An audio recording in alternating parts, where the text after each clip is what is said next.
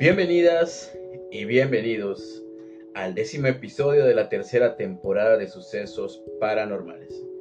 Yo soy su amigo Felo SG y estamos de regreso después de una muy muy muy prolongada ausencia, la cual se debió a que me encuentro concluyendo un proyecto con fines académicos y pues la verdad me ha absorbido una buena parte del tiempo. Sin embargo, estamos de vuelta y listos para reanudar esta tercera temporada. Espero que hayan pasado una feliz Navidad y que el 2023 traiga lo mejor de lo mejor para todos ustedes. Poco a poco iremos retomando el ritmo para poder estar cada siete días con ustedes. Eso sí, tratando de evitar precisamente los largos periodos sin publicar episodios. Les agradezco que me acompañen nuevamente y si me están escuchando por primera vez, los invito a que se den una vuelta por los episodios anteriores para que se vayan familiarizando con este proyecto. Les recuerdo nuestras redes sociales, comenzando con la de Instagram, sucesos-prn, el perfil de Facebook, Sucesos Paranormales, y el correo electrónico sucesos-prn. Si así lo desean, pueden agregarme a dichas redes y también pueden contarme alguna historia o experiencia paranormal. De igual forma, sugerirme algún tema que pudiéramos abordar más adelante. Y bueno, el día de hoy les traigo la primera parte de un tema que estoy seguro que a muchos les interesará y gustará. Hablaremos de la criptozoología y de los críptidos más famosos. Tal vez conozcan a estos primeros cinco, ya que, en caso de no, escuchen atentos todo lo que se dice respecto a ellos. Esta es la primera parte de dos en la cual abordaré este tema. Eso sí, la segunda parte no saldrá la siguiente semana ya que planeo eh, tocar otro tema, pero pues más adelante saldrá, tal vez en dos o tres semanas. Sírvanse un poco de café, pónganse los audífonos, apaguen las luces, están escuchando sucesos paranormales.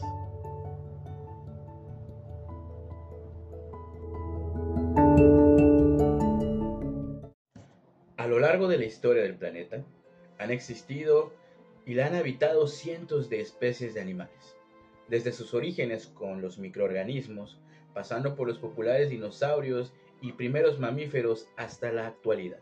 Sin embargo, de pronto nos surge la duda, ¿realmente están documentados y o descubiertas todas las especies de animales?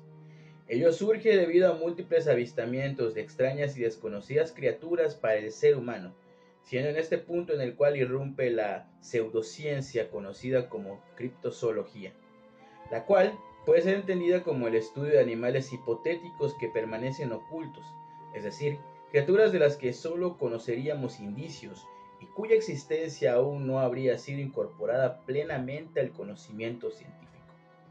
Estas criaturas suelen ser llamadas críptidos y en la mayoría de los casos son caracterizadas como seres que por el momento tan solo forman parte del conocimiento popular.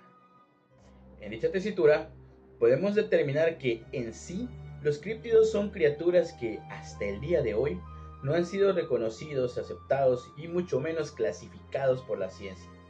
Ello al no ser pues acreditada su existencia material, pues surgen en su mayoría de la mitología y o de anécdotas magnificadas o exageradas por parte de quien las narra. Y es precisamente de todo esto que emana la esencia de estas bestias, ya que a lo largo de los años se han reportado diversos avistamientos o encuentros cercanos con los críptidos, muchas veces rozando en lo fantasioso e improbable, pero que a su vez ayuda a alimentar la historia de estos seres misteriosos. A continuación, hablaremos de los críptidos más populares. Puede que conozcas a todos o no, así como ya te comenté hace rato. Y de ser el caso, te invito a continuar escuchándome.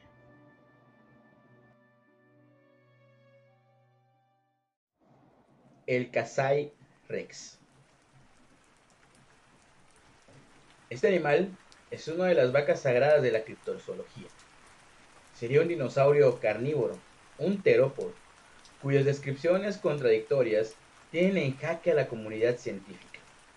Su primera aparición en el folclore fue en 1932, cuando un dueño de una plantación sueca, John Johansson, viajaba con un sirviente en el valle de Kasai, en el antiguo Congo belga. En su relato, afirma que se llegó a encontrar con un rinoceronte y para evitar sobresaltarlo, decidieron esconderse hasta que pasara de largo y pudieran continuar con su camino. Sin embargo, habrían sido sorprendidos por una enorme criatura que salió de la maleza, la cual atacó al herbívoro. Johansson llegó a declarar que su sirviente huyó aterrorizado y él se desmayó por la impresión que le causó este enorme ser antediluviano. Cuando se despertó y recobró fuerzas, explica que la misteriosa criatura se estaba comiendo al rinoceronte tranquilamente. Era de un color rojizo con franjas negruzcas. Su morro era largo con numerosos dientes, relataba el sueño. Este explorador llegó a decir que el tamaño de esta criatura rondaba los 13 metros de largo, con fuertes patas. Sus patas eran gruesas, me recordó un león adaptado a la velocidad. Llegó a confesar a la prensa local, cuyo contacto fue registrado por el periódico Rhodesia Herald, también en 1932. Se trata del único testimonio existente del Kasai Rex, un animal que encajaría con la descripción de un supuesto tiranosaurio y que en teoría habría sido fotografiado en dos ocasiones, siendo ambas imágenes más que posibles montajes de mala calidad.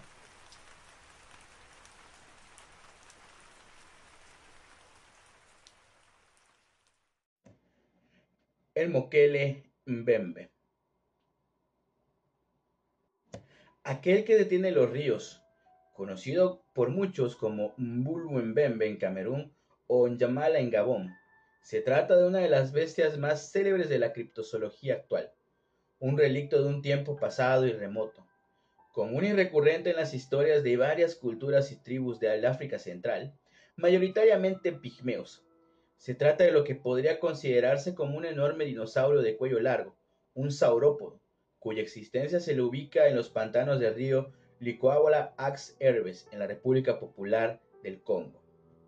Apodado el diablo acuático, la criatura es el objeto de debates entre criptozoólogos que se debaten en considerarlo como el ejemplo perfecto de lo que podría ser un dinosaurio vivo en nuestros tiempos. Su fama es enorme, llegando a contar incluso con películas como Baby, Secrets of the Lost Legend, una aproximación de Hollywood al relato.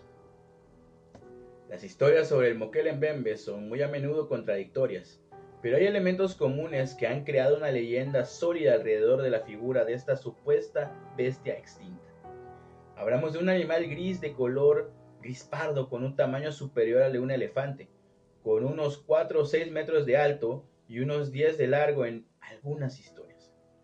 Su tamaño varía, a veces es descrito como un animal de las dimensiones de un hipopótamo y otras alcanza el tamaño de lo que podríamos considerar un saurópodo medio. Todos los relatos alegan que tiene el cuello largo y que no posee apenas dientes, e incluso unos pocos afirman que goza de una especie de cuerno o protuberancia. Hay otros relatos que afirman que el ser es bastante escurridizo y violento, con una cola musculosa como la de un caimán que es capaz de partir en dos a los troncos de los árboles más duros, y que su afición por vivir en los ríos y las orillas, a las que trepa para buscar alimento con su cuello, han causado problemas de inundaciones y falta de agua por su tamaño. El Mokele Mbembe es descrito a veces como un ser parecido a un Diplodocus, un Camarasaurus o un Brontosauro. Un animal de estas características, tan inusual y extraño, debería dejar huellas, y así habría sido, al menos según algunas expediciones. Sus huellas serían similares a las de los hipopótamos, circulares con muy pocos dedos, y su dieta, pese a los ataques a humanos, sería exclusivamente vegetal. Muchas tribus africanas, como las de los pigmeos, temen aventurarse en estos lagos, pues los pescadores tienen la aversión a las zonas pantanosas, en las que se cree que habita o ha habitado la criatura. Para muchos, el Mokele Mbembe es simplemente un mito persistente. Desde 1776 a 1985, Diversos biólogos, científicos y cazadores han intentado buscar a la criatura con un nefasto resultado. Algunas huellas, algún que otro testimonio vago y poco concluso. Y la sempiterna cantinela de siempre. Es un animal escurridizo e inteligente que se sumerge en el agua. Además, cuando hay medios para capturarlo en imágenes o videos, siempre ha sucedido lo mismo, con tapas que cubrían la lente de la cámara, baterías que se apagan o movimientos fugaces de la supuesta criatura que nunca llegan a filmarse. Los nativos desean complacer al visitante blanco y al mismo tiempo esperan alguna recompensa valiosa. Están demasiado dispuestos a garantizar que conocen un animal de piel azul, seis patas, un solo ojo y cuatro colmillos. El tamaño de la bestia dependerá de quien lo pregunte. El nativo dirá lo que cree que el hombre blanco desea escuchar. Llegó a explicar un cazador conocido como Hans Schomburg, el cual fue contratado por el millonario Karl Hagenbeck, quien lo empleó para capturar diversos especímenes para su parque zoológico de Hamburgo.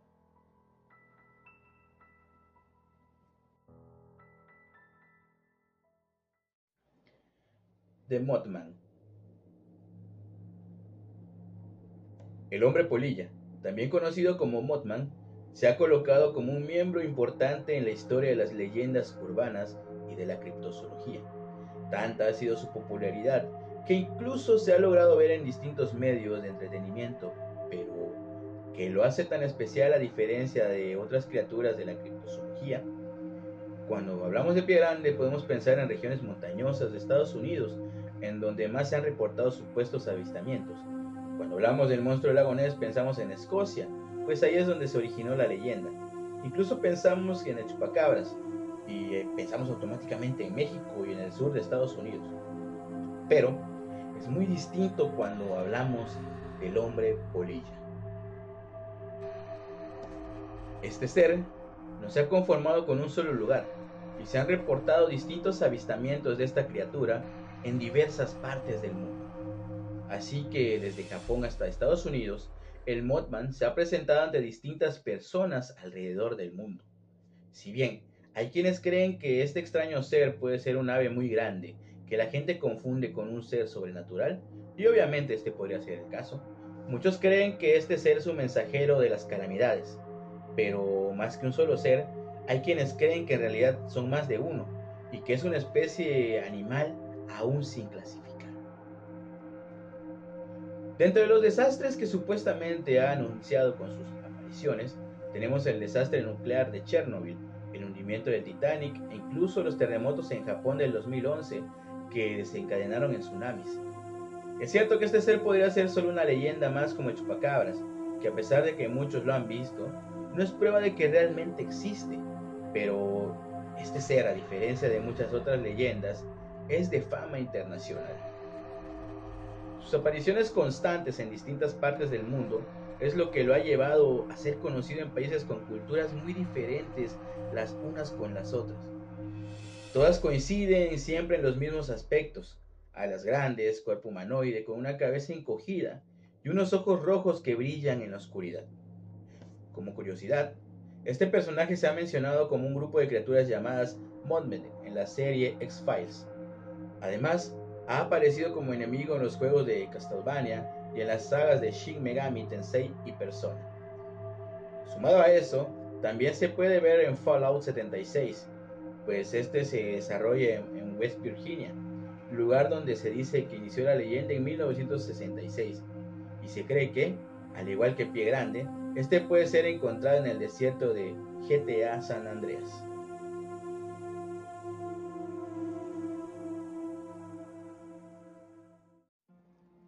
el Yeti. Es una criatura misteriosa con aspecto de simio que vive en las remotas montañas asiáticas. El Yeti, o abominable hombre de las nieves, según numerosas leyendas, forma parte de la mitología popular en el Tíbet y Nepal. Sus supuestos avistamientos se han registrado durante siglos. Sus huellas han sido detectadas y se han recogido lo que algunos afirman que son restos de su cuerpo. El Yeti es conocido como Metoh Kanmi, traducido como hombre oso. Se trata de una criatura monstruosa y gigante con una apariencia muy similar a la de un mono. Se calcula que podría pesar entre 150 y 170 u 80 kilos y medir más de 2 metros de altura. Su rostro sería de primate y su cuerpo estaría cubierto por abundante pelaje en diferentes tonalidades, las cuales van desde el castaño hasta el blanco. También se dice que caminaría erguido sobre las dos patas. Debido al gran interés que genera, científicos de todo el mundo han tratado de probar la existencia de esta gran criatura, aunque hasta la fecha sin éxito alguno. Sin embargo, sí existen diversas teorías acerca del avistamiento del abominable hombre de las nieves en Nepal, India y Siberia. Una de las historias más populares es la aniquilación del Yeti, que cuenta cómo un grupo de Sherpas buscan vengarse de esta criatura. También hay otra leyenda que dice que una joven de un pueblo del Himalaya se encontraba muy grave después de haber sido agredida sexualmente por el Yeti. ¿Qué hay de cierto en todo esto? Nadie lo sabe. Hay quienes opinan que estas historias son una mera invención a modo de advertencia para que los más pequeños no se acerquen a la montaña. Otros, en cambio, creen que son las personas que viven en zonas montañosas las que han creado las leyendas del Yeti para hacerse más fuertes. En la década de 1920, varios alpinistas que tenían un gran interés en el abominable hombre de las nieves empezaron a explorar el Himalaya y algunos aseguraron que habían visto sus huellas. Con el paso de los años, el interés a nivel, a nivel global por el Yeti no para de aumentar, aunque las únicas pruebas que existen acerca de, pues valga la redundancia, de su existencia, son testimonios y fotografías de sus huellas.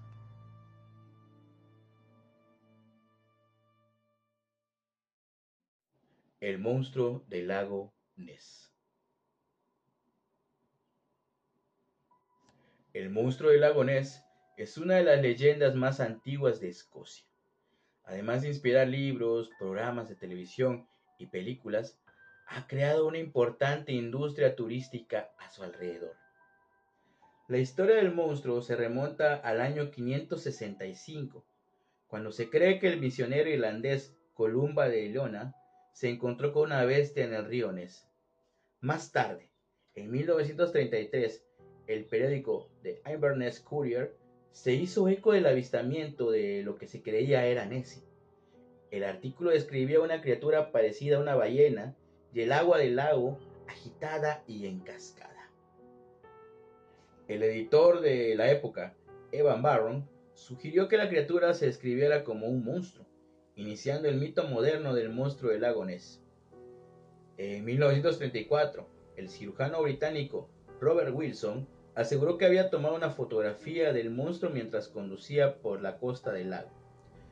Conocida como la fotografía del cirujano, 60 años después se confirmó como un engaño, el cual fue tramado como venganza después de que un periódico ridiculizara a la periodista Marmaduke Wetterell por haber encontrado huellas de Nessie en la orilla. El monstruo, captado por su cámara, era aparentemente un submarino de juguete con una cabeza hecha de masilla de madera. Algunas teorías explicativas sobre el monstruo apuntaron en el pasado incluso a elefantes de circo bañándose en el lago.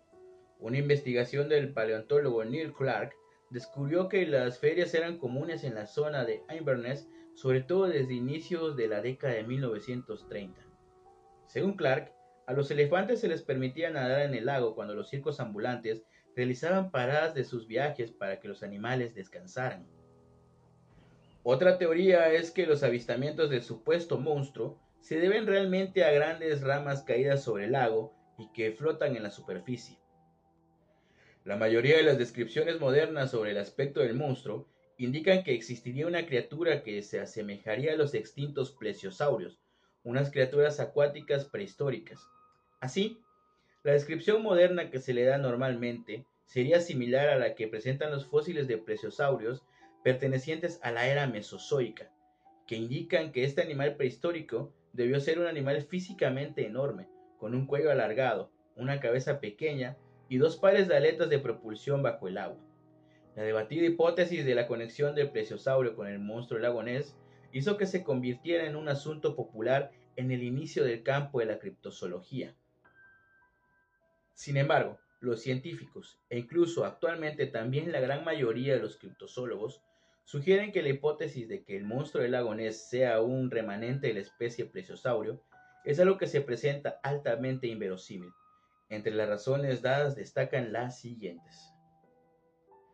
Se necesitaría tener una colonia de crianza de tales criaturas para que pudiesen experimentar una supervivencia a largo plazo, y junto con el hecho de que los plesiosaurios necesitaban emerger a la superficie para, para respirar, esto daría lugar a avistamientos más frecuentes de lo que se ha divulgado en la actualidad. Muchos biólogos también señalan que el lago Ness no es lo bastante grande o productivo para tener una biomasa que pueda mantener incluso una familia pequeña de estas criaturas. Por otra parte, el lago fue originado como resultado de una glaciación geológica reciente y estuvo en estado sólido y congelado durante la era de hielo. A pesar de todo lo anterior, Muchos criptozoólogos argumentan que el lago Ness es un lago con salida al mar durante cierta época del año, y que quizás la criatura no sea nativa del lago mismo. Por otra parte, otros avistamientos no concuerdan con la descripción del plesiosauro, o incluso con ninguna otra criatura acuática. En abril de 1923, Alfred Cruikshank afirmó haber visto una criatura de 3 a 3.5 metros de largo, con un lomo arqueado similar a un elefante, que cruzaba la carretera frente a él mientras conducía su coche. Otros avistamientos reportan criaturas más similares a los camellos o a los caballos.